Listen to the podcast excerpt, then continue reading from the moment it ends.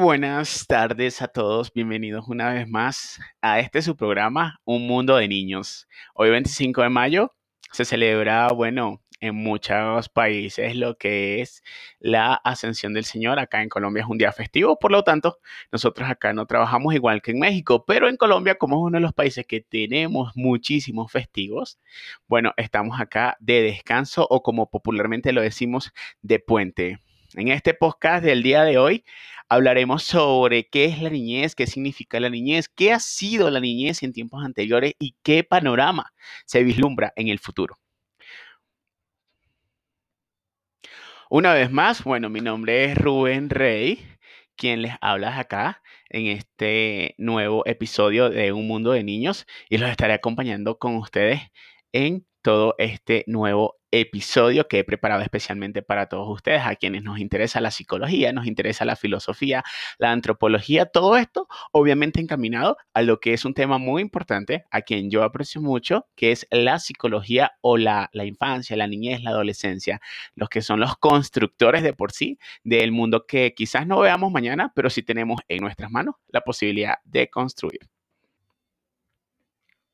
Bueno, ya para comenzar, sin más preámbulos, vamos a comenzar preguntándonos todos nosotros qué es un niño y qué es la infancia.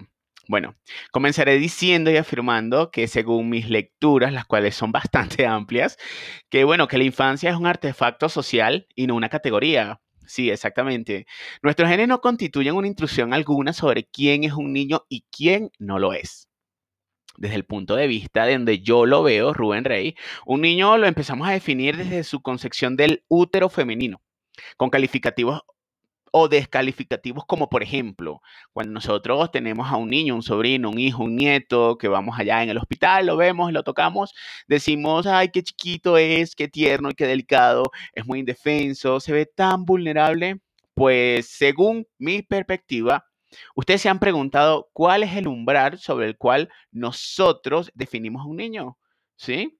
Bueno, es decir, a partir de qué o de cuáles parámetros definimos a un niño. Generalmente pienso que desde las habilidades que tenemos los adultos, como la capacidad motriz bien definida, la posibilidad de leer, de hacer cálculos, de levantar cierta cantidad de peso en una rutina de ejercicio que obviamente un niño no puede hacer, por su, por su constitución genética, obviamente. Ahora, si bien es un niño, tiene un sinfín de características y hasta habilidades. Sí, habilidades desde el punto de vista desde el primer momento que nace.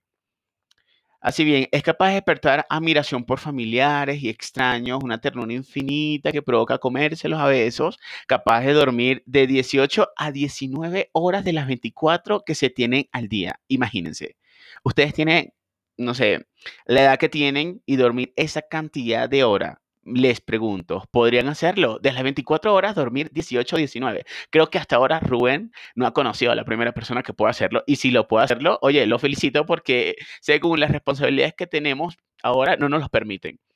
Creo así también que principalmente porque al llegar al mundo, ustedes principalmente o nosotros, al llegar al mundo empezamos a creer y asumirnos responsabilidades, costumbres y oficios propios de la sociedad.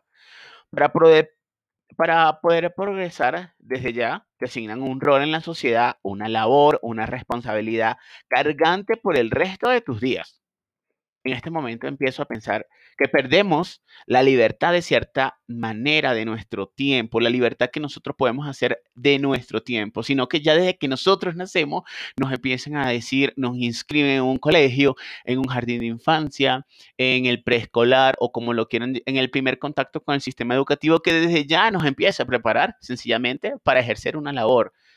Y esa es la labor para en sí sobrevivir, para conllevar una carga económica que nos permita alimentarnos, cuidarnos, protegernos si nos enfermamos y pare de contar todas esas responsabilidades que desde que salimos del útero de nuestra madre, automáticamente, bueno, nos dicen que ya tenemos una carga, una responsabilidad desde ese punto de vista. Bueno, aprendemos oficios de la sociedad para poder progresar. Desde ya te asignan un rol en la sociedad, una labor. Y en ese momento, adicionalmente, se está ocupando y asignando una labor para vivir, cómo es el trabajo. Pero antes de eso, como les, les indicaba anteriormente, se alcanza una calificativo de si eres apto o no para dicha profesión, lo cual te lo da previamente el estudio.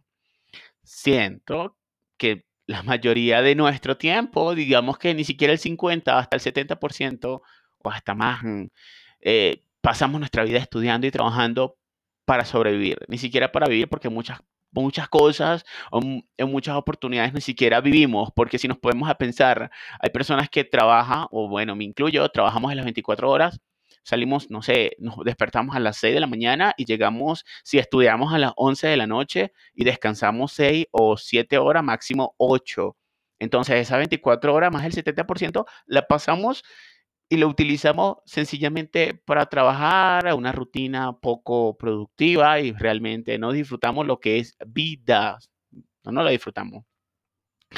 Bueno, entonces siento además que un niño tiene, o, sí, tiene que desde que nace la inocencia intacta y que a través del contacto frecuente con la sociedad se va como contaminando de malos hábitos, antivalores y comportamiento que de por sí en su tabla rasa, para los que no están un poco familiarizados con el término de la tabla rasa, se habla en filosofía que la tabla, la tabla rasa hace referencia a la tesis epistemológica de que un individuo nace sencillamente con la mente vacía, es decir, sin cualidades innatas, de modo que todos los conocimientos y habilidades de cada ser humano son exclusivamente fruto del aprendizaje, a través de sus experiencias y de sus percepciones sensoriales.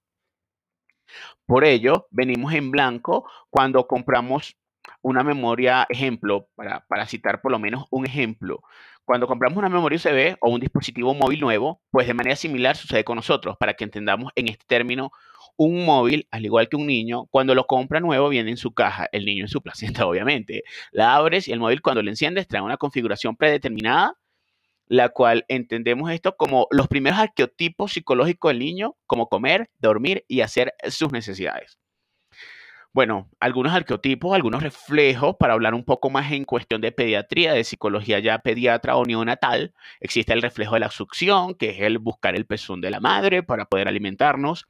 Otro de los reflejos más importantes en los primeros días del recién nacido es el sobresalto, también llamado reflejo de Moro, por el doctor que lo descubrió. Sencillamente se llama Moro porque el doctor que lo descubrió no tiene más de significado. Denominando así porque el pediatra australiano Earl Moro quien fue el primero que lo escribió, consistente en que cuando el bebé oye un ruido muy fuerte o un estruendo muy fuerte, o si no se le sujeta bien la cabeza y se va para atrás, extiende los brazos hacia los lados y en, ocasiones llega a estremecerse. Este reflejo está considerado como la primera manifestación de miedo no aprendido. Fíjense bien, ya desde que ya desde que nacemos, desde que empezamos incluso a hablar, ya tenemos un miedo aprendido. Es decir, el miedo quizás no es malo, nos ayuda como a afrontar esas circunstancias, salir adelante. Más adelante, en próximos capítulos, también lo tomaremos, cuáles son los instintos de por sí, desde que los seres humanos eh, tenemos em, ya en nuestra carga genética y que poco a poco que nos vamos desarrollando o que vamos creciendo, lo vamos desarrollando. El móvil, en este sentido, puede traer la hora actual una serie de aplicaciones con el sistema operativo como sonidos, ringtones o fondos de pantalla y obviamente la fusión de batería. Bueno, así tal cual como nosotros, desde que empezamos a hacer el uso del móvil, instalamos aplicaciones, configuramos patrones de seguridad y un sinfín de funciones que de por sí se tienen en los móviles, tal cual es la tabla rasa de los seres humanos y en este caso de los niños. Ahora, si bien es cierto, ustedes se han puesto a pensar qué sucede cuando nosotros mismos somos los creadores de qué contenido va a llevar esa futura tabla rasa que desde por sí forma parte de nosotros. Bueno, en estos momentos nos vamos a una breve pausa. Los dejo con un poco de música instrumental de nuestro creador Wayne Jones. Se titula Goans o God, como, como quieran llamarlo. Porque este podcast también se trata de aprender, de escuchar, pero también de relajarse un poco. Así que mientras van haciendo sus actividades, disfruten este minuto y 30 de música totalmente relajante. Ya venimos.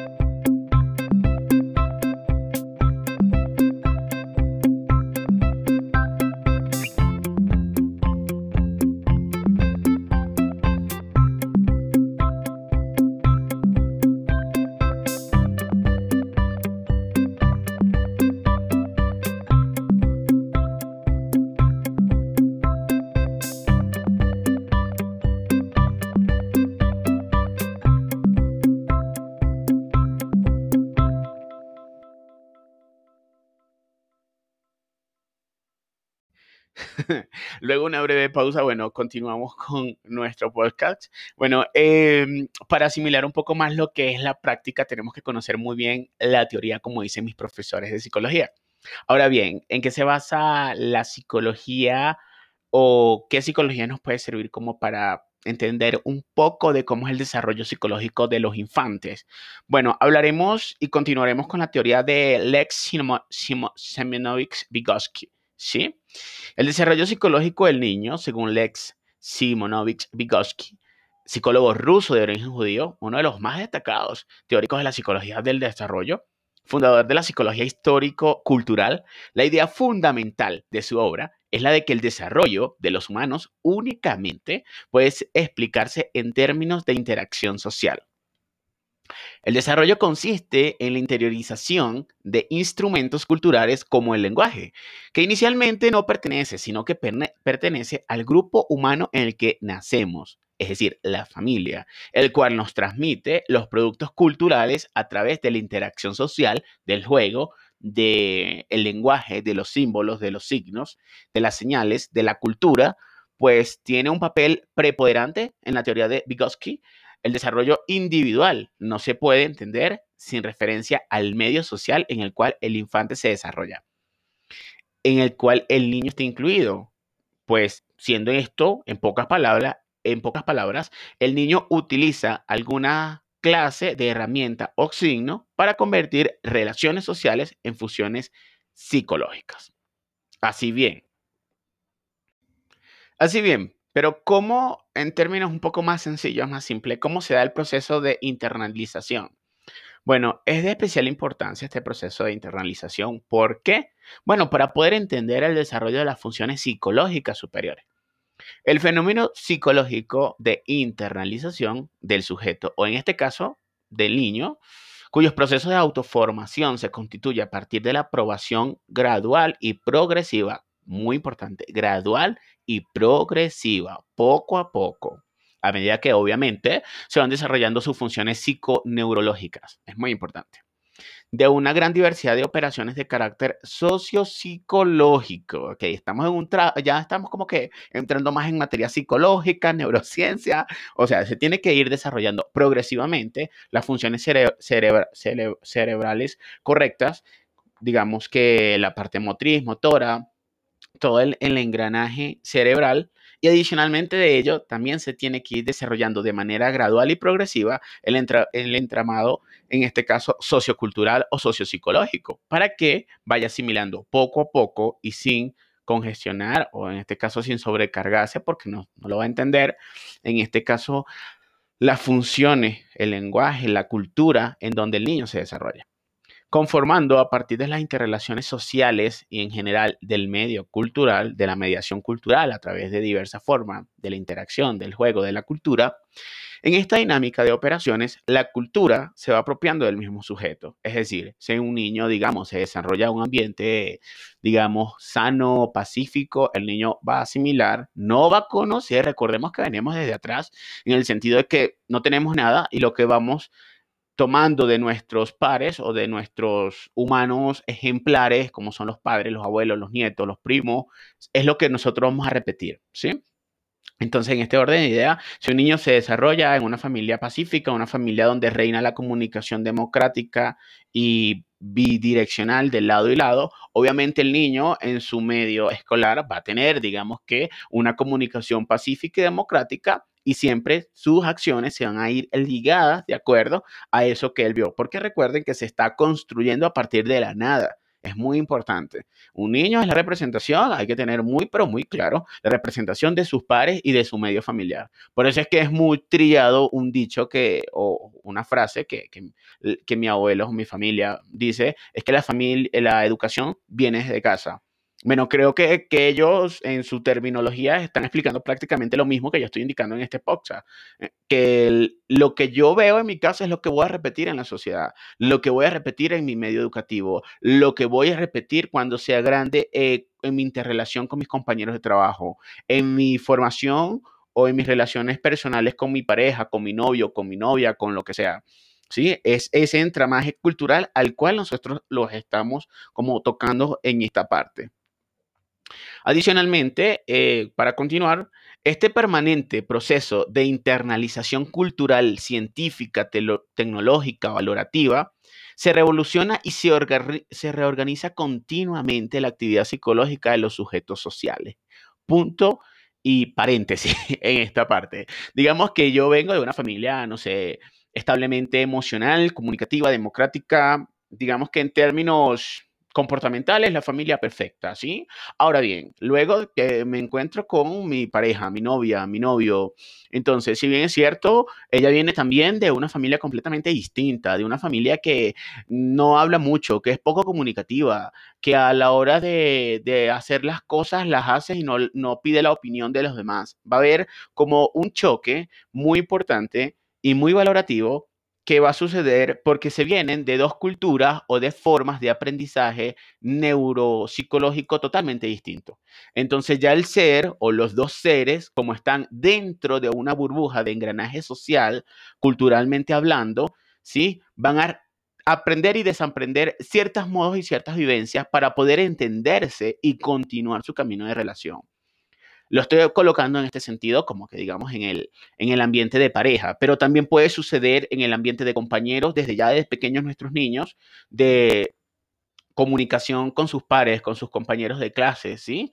Entonces, de convivencia, cuando recuerden que en un salón de clases, digamos que existen más de, no sé, 20 alumnos y cada uno con personalidades completamente distintas, con sensibilidades completamente distintas, con patrones de crianza completamente distintos o similares, pero con sus grandes diferencias. Entonces, ahí cuando el, el ser empieza, algo muy lindo, muy importante, que uno empieza como que asimilar esa experiencia, digamos que si yo me relaciono con una persona que es poco comunicativa y que le gusta que le digan las cosas al punto y no que se vayan por las ramas, yo empiezo a que ese tipo de persona, según ciertas características que me mostró a mí, va a entender bajo ciertos lineamientos comunicacionales muy diferentes al resto. Entonces, en mi pasado o en mi pasar por el mundo, cuando yo probablemente me encuentre con una personalidad muy parecida, voy a repetir exactamente lo mismo. Sé ya por aprendizaje que quedó en mi tabla rasa, que quedó allí en mi psicología, que ese tipo de comunicación o ese tipo de experiencia que yo viví en el pasado, lo puedo volver a traer al futuro y me va a funcionar porque ya lo aprendí. Entonces, a eso es lo que vamos con desaprender y aprender y reorganizar nuestra estructura, nuestra estructura psicológica para poder seguir avanzando. Porque recuerden, muy importante, muy importante, muchachos y muchachas, niños lindas y lindos, que el ser humano es un ser de constante aprendizaje y más que todo es un ser social. Entonces, cuando hablamos de sociedad, no podemos, no podemos indicar que el mismo patrón de enamoramiento que me sirvió con Laura, con Pedro, con Pepito, me va a servir con José, con Ramón, con María, con Laura. No me va a servir porque cada quien tiene una personalidad completamente distinta. Entonces, eso es lo que estoy hablando, que se reorganiza continuamente la actividad psicológica de los sujetos sociales, porque aprendemos y desaprendemos, ¿sí? Igual pasa con las experiencias amorosas, con las entrevistas de trabajo, con cualquier experiencia que involucre otro ser social.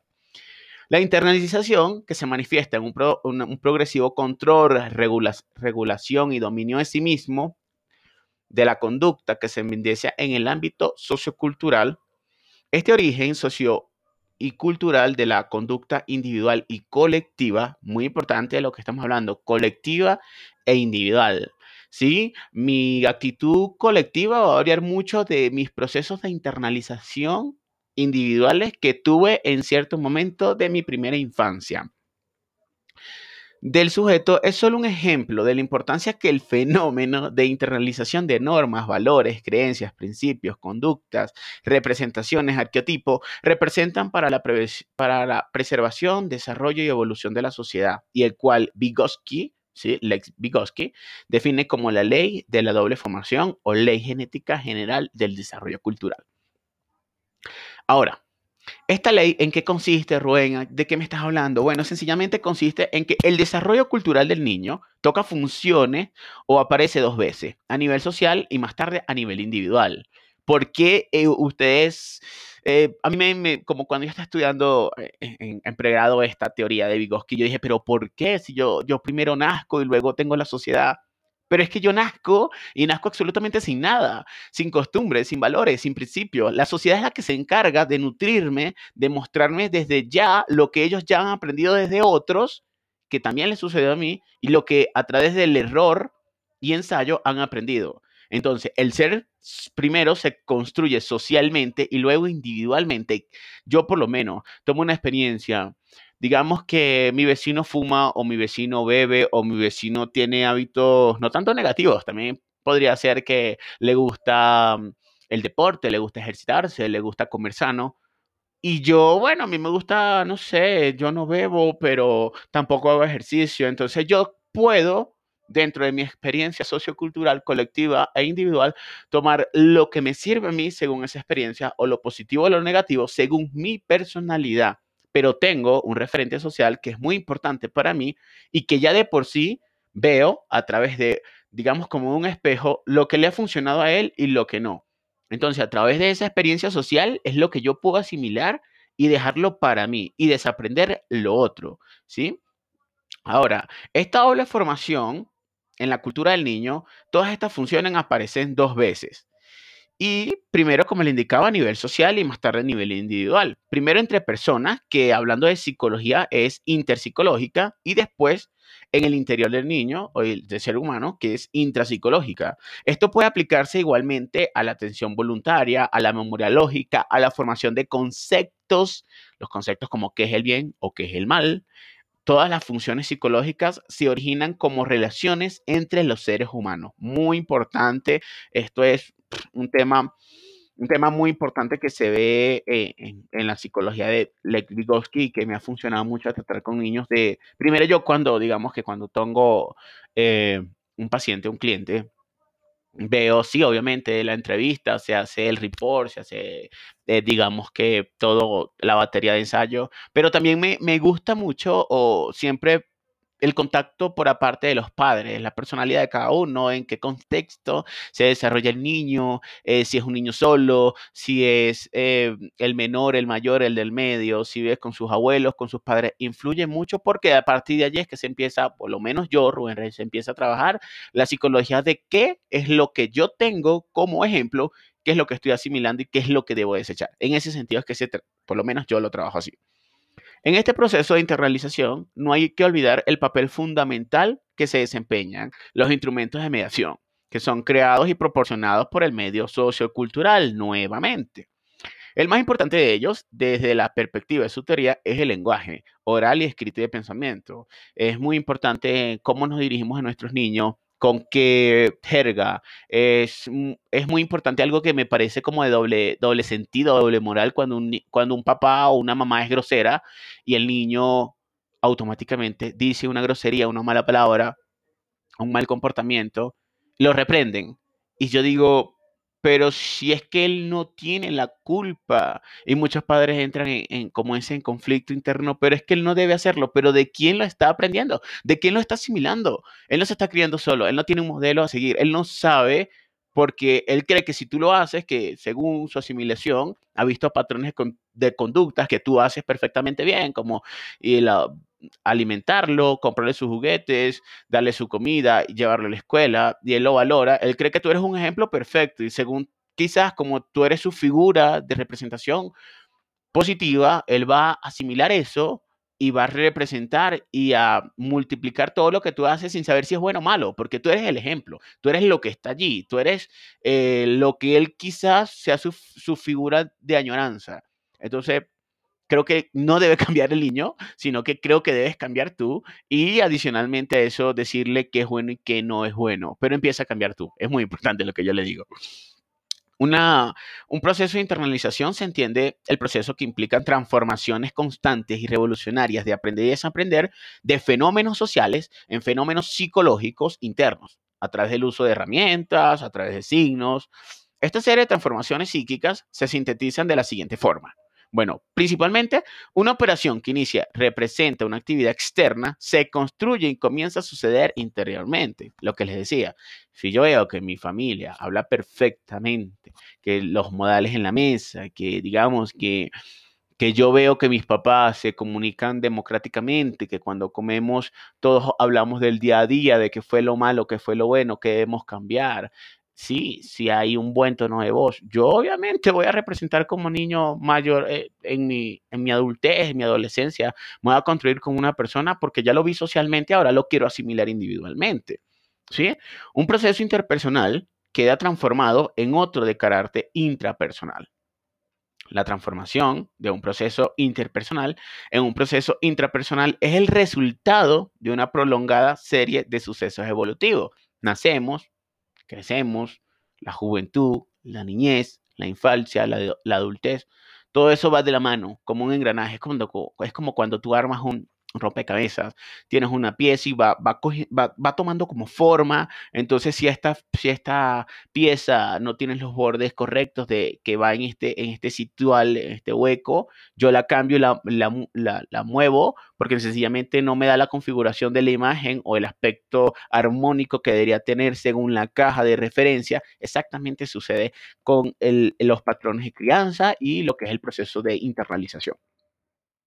Vygotsky Considera que la internalización hace referencia a un proceso de autoconstrucción y reconstrucción psicológica. Recuerden, términos importantes, uno se autoconstruye y se reconstruye. O autoconstruye y reconstruye. Uno se autoconstruye de las cosas muy, muy buenas y reconstruye de las cosas que ya sencillamente en un pasado le sirvió, pero ahora en el presente no me sirven en una serie de transformaciones progresivas internas originadas en operaciones o actividades de orden externo, mediadas por signos, herramientas socialmente construidas. El desarrollo de este, fenómeno, de este fenómeno de internalización, bueno, se presenta en una primera etapa cuando el sujeto o el niño, a partir de su nacimiento, interactúa con sus congéneres, con sus padres en un medio familiar y escolar, socialmente específico, experiencias que paulatinamente se van transformando en procesos mentales, ¿sí? Ejemplo, si yo veo a una compañerita llorando y en mi casa, mi papá, cuando mi mamá, no sé, estaba cocinando, cocinando y se cortó y la abrazó y mi mamá se puso a llorar por X porque se cortó, porque se le partió algo, pues que recordó de algo y mi papá la abrazó y yo veo que mi compañerita se le partió el lápiz sencillamente no sé, no encuentra algo dentro de, su lonchera y yo voy a asimilar exactamente el mismo patrón que hizo mi papá, porque sé que es bueno, porque sé que luego de que mi papá abrazó a mi mamá, sonrió, entonces exactamente lo voy a hacer, lo voy a representar. En cambio, si mi papá viene en el mismo ejemplo, se corta y le dice, oye, que tú sí eres torpe, yo le decir, ¿por qué eres tan torpe, tan desorganizada? Eh, compañera, ¿por qué? ¿Por qué no organizaste esto en tu cartuchera? Mira esto. O sea, voy a ser un padre o, una persona em, que siempre está a la defensiva, que no es, em, que no asimila las cosas bajo cierta sensibilidad. Son patrones completamente de crianza distintos y créanme que la asimilación de lo que uno ve en la casa también lo representa en, en cualquier medio, en cualquier medio, ya sea en el medio laboral, en el medio eh, escolar, con sus primos, con su propia familia. Este proceso de internalización es comparable al trabajo de María Montessori, también, cuando llamaba a la mente del niño de 0 a 6 años una mente absorbente, que absorbe todo, es como una esponjita, ellos absorben absolutamente todo. Es muy, es muy cómico cuando uno está en las redes sociales, en, los fix de las redes sociales, entonces ve como niños repitiendo cosas que hacen los adultos y le da mucha risa porque lo repiten. Bueno, exactamente eso es lo que están viendo allí, es lo que la mente absorbe. Ellos lo representan sin saber, sin saber exactamente si es bueno o malo, sencillamente lo representan y lo divulgan y ya, porque lo ven tal cual sucede. Y lo comparan con una impresión fotográfica en la cual la mente absorbe el ambiente, las costumbres, las reglas sociales, el lenguaje, la cultura de su tiempo y lugar. Bueno, la originalidad de este planteamiento, fundamentado en una concepción integral del individuo y de las complejas relaciones sociales, supera los esquemas parciales presentados por el conductismo y la Gestalt, al formular Vygotsky la existencia de una vinculación inherente entre el plano intrapsíquico social y el plano intrapsicológico individual, su relación con los procesos de interiorización y el dominio de los instrumentos de mediación. Esta doble relación hace énfasis en la importancia del medio sociocultural y de los instrumentos de mediación para la autoformación y evolución de los procesos psicológicos superiores. ¿Cuáles son los procesos psicológicos superiores? Bueno, el pensamiento, las capacidades de análisis y síntesis, la argumentación, la reflexión o la abstracción, entre otros muchos más, como la memoria, muchos más. La transformación de un proceso interpersonal en un proceso intrapersonal es el resultado de una larga serie de sucesos evolutivos y de aprobación de la, de la cultura que paulatinamente van orientando a la, a, la, a la conducta individual en comunitaria, que se manifiesta en acciones en el medio sociocultural circundante. Bueno, entonces, principalmente lo que opino es que el niño se va formando según la sociedad, que es un modo de que la sociedad le da como que las herramientas necesarias para continuar formándose, principalmente comunitaria y luego individualmente. Un dato muy importante es que dice, por lo menos, no, que lo representa tal cual. No, error, error, común error. Generalmente cuando un niño asimile la experiencia social, él lo va reconstruyendo y reacomodando de acuerdo a ciertas circunstancias de su propia experiencia individual.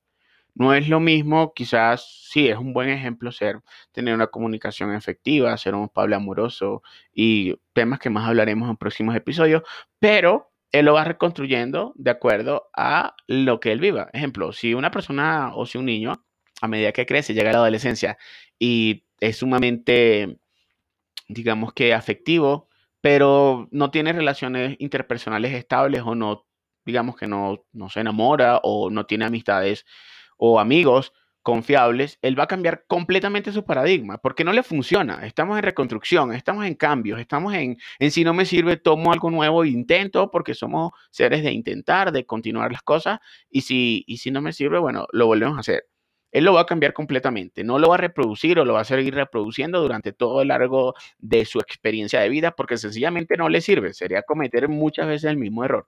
Entonces, sencillamente vamos cambiando. El sujeto va desarrollando su autonomía, su forma de pensar, de vivir, sus experiencias o independencia emocional con los objetos reales, concretos, que comienza a manifestarse mentalmente en su aspecto abstracto.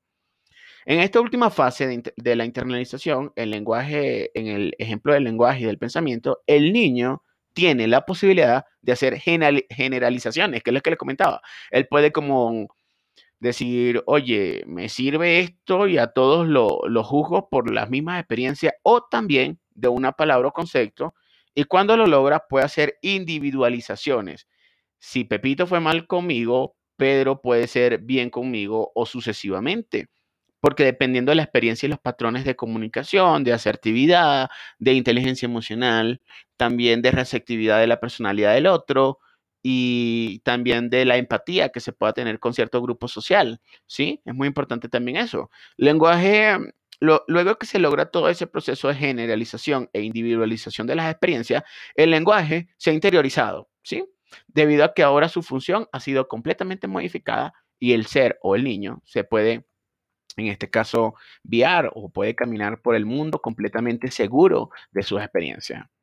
En este compendio de ideas, de hecho, si la palabra niños la aplicamos en su significado a una clase especial de personas con edades comprendidas más o menos entre los 7 y digamos 8 o 9 años, pongamos por caso los 17 años y personas que no sé, necesitan una forma especial de nutrición y protección y que son consideradas cualitativamente como distintas a los adultos, entonces existe amplia evidencia que los niños existen desde hace aproximadamente 400 años.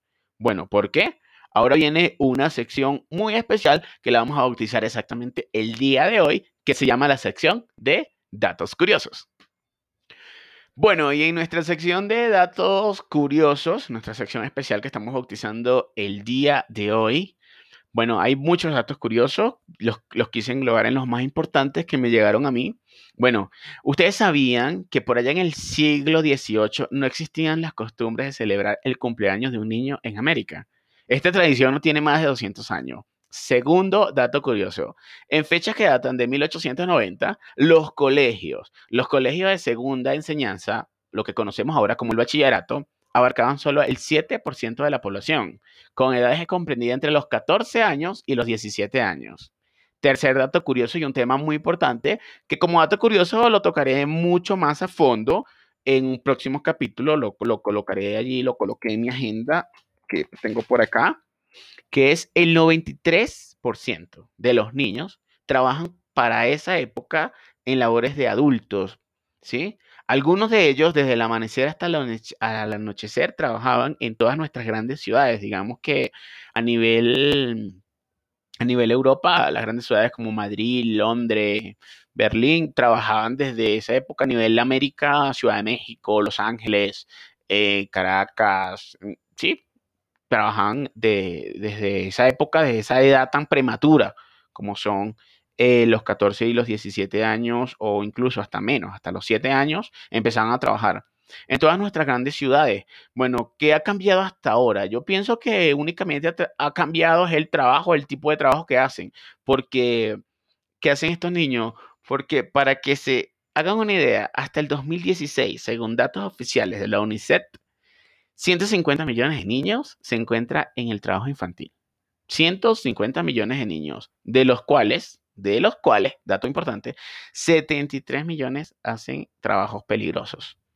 Desglosemos estos en cifras, en porcentajes, por continente. Me tomé la labor de, indagar, de investigar, de leerme, de nutrirme. En África, el 19.6% trabaja. En Américas, nuestro continente, 5.3%. En Estados Árabes, Medio Árabes, Medio Oriente, el 2.9%. Así, Asia y en el Pacífico el 7.4, Europa, Europa y Asia Central el 4.1. Es muy lamentable esta cifra. Eh, no, no, las digo con orgullo, las digo con, con, o sea, para que se topen de que existe el trabajo infantil, de que hay explotación infantil, de que muchas veces esos niños trabajan ni siquiera por, por, un, por dinero, de que trabajan solamente por sobrevivir, de que existen gobiernos de, de que no hacen absolutamente nada que son incluso cómplices multinacionales que nosotros conocemos, que usamos día a día, marcas de ropa que más adelante créanme que se van a impactar completamente, porque les voy a dejar material muy importante en la cajita de información, de que hacen trabajo forzoso infantil, de que, que, hace un niño de, de siete años trabajando cuando debería estar, no sé, yo a los siete años, ¿qué estaba haciendo? Digamos que a los siete años yo lo único que hacía era estudiar, eh, pelear con mi hermanito o jugar con mi hermanito, con mi hermano mayor, con mis primos, em, pintar, dibujar. Allá a los 7, 6 años ya mi abuelo me, empezó a enseñar a leer, lo quiero mucho, mi abuelo. Eh, eh, vivía mi infancia, corría, jugaba metra, jugaba fútbol, jugaba papagayo o digamos que sí, papagayo, eh, cometa, jugaba metra, me bañaba en la piscina, en la alberca, en la pileta, como lo quieran llamar, pero era un niño completamente feliz.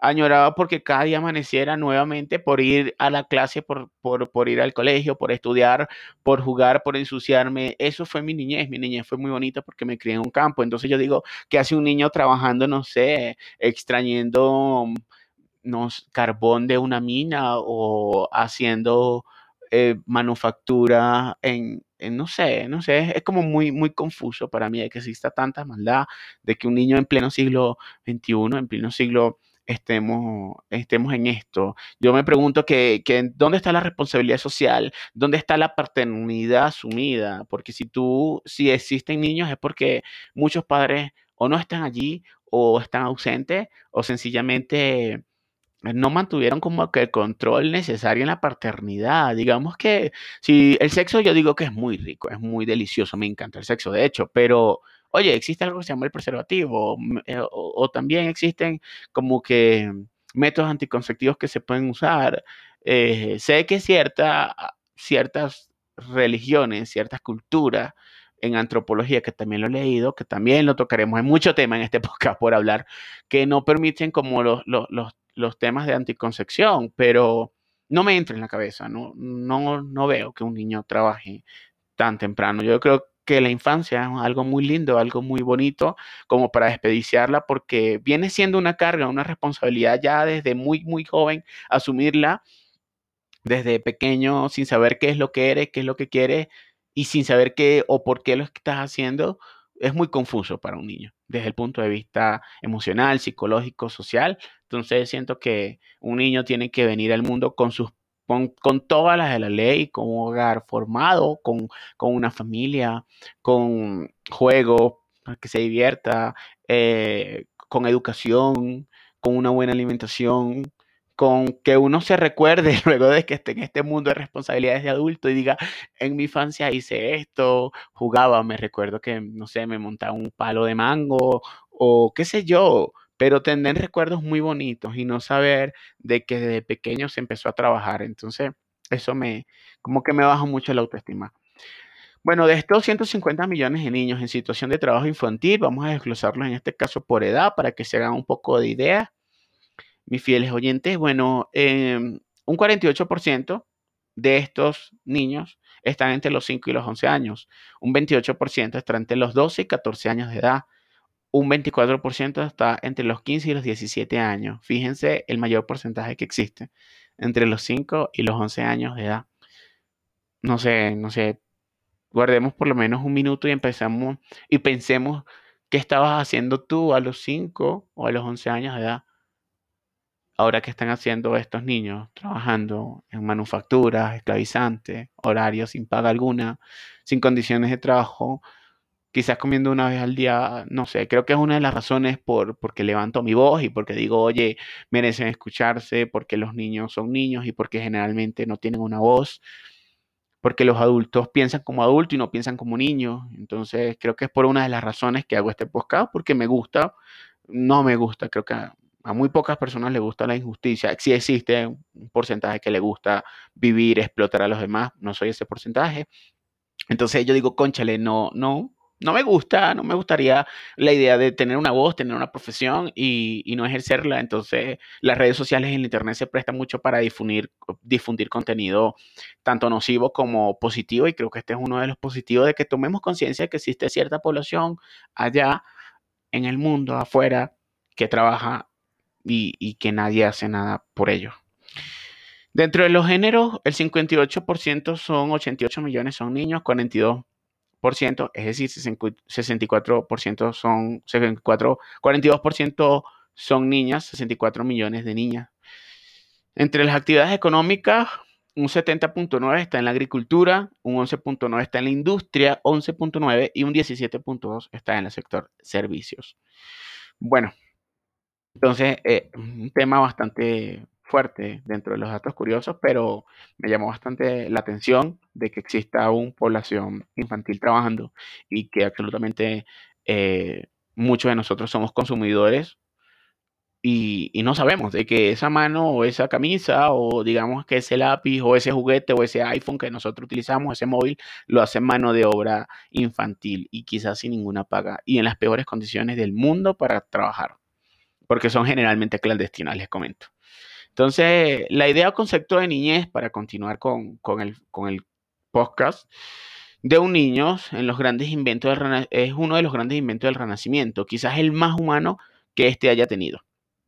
Surgido alrededor del siglo XVI, hasta aquellos tiempos a los niños, incluso a los 6 7 años, no se le consideraban fundamentalmente distintos a los adultos. Del lenguaje de los adultos, su forma de vestir, sus juegos, sus tareas y sus derechos legales eran exactamente iguales que los adultos, sin ningún derecho especial y sin ninguna institución que le brindase protección o planes especiales para su correcto desarrollo. Por lo menos desde el siglo XVI hasta el siglo XXI ya nosotros tenemos, oye, avances en ciertos estándares o ciertos organismos eh, gubernamentales, sociedades de apoyos, ONG, que le brindan apoyo o asistencia a los niños para su continuo desarrollo no había ninguna institución en ese tiempo que le brindase, digamos, apoyo o protección. Si tienen la oportunidad de observar una pintura, mm, oyentes, de, no sé, de la época entre el siglo XIII y hasta el siglo X hasta el siglo XIV, me atrevería a decir, si ven fijamente pinturas de niños, los niños son representados en sus lienzos como personas con vestimentas y hasta formas de posar de los adultos. De allí la evidencia palpable de esa época, Dichos cuadros representan la forma de percepción psicológica y social de los niños del siglo para, esa, para ese momento del tiempo, de la historia. Se les daba más importancia por sus capacidades de trabajo, por su carácter y más, más importancia por su carácter no tanto, sino se le da mucho más importancia por su capacidad de trabajo que por su carácter y emocionalidad. Digamos que no le importaba tanto lo que sentía, si comía o no, si estaba bien o no de salud, sino nada más cuánto me produce, eso es lo que vale y ya, suficiente. Cuestión que ha cambiado en el presente, es decir, más económicamente aceptables que como miembros parte de una familia. En la edad media de un niño se convirtió en un adulto, apenas podía hablar y tenía los mismos derechos y deberes que un adulto. No había distinción alguna. Qué locura, ¿no? Totalmente descabezamiento total.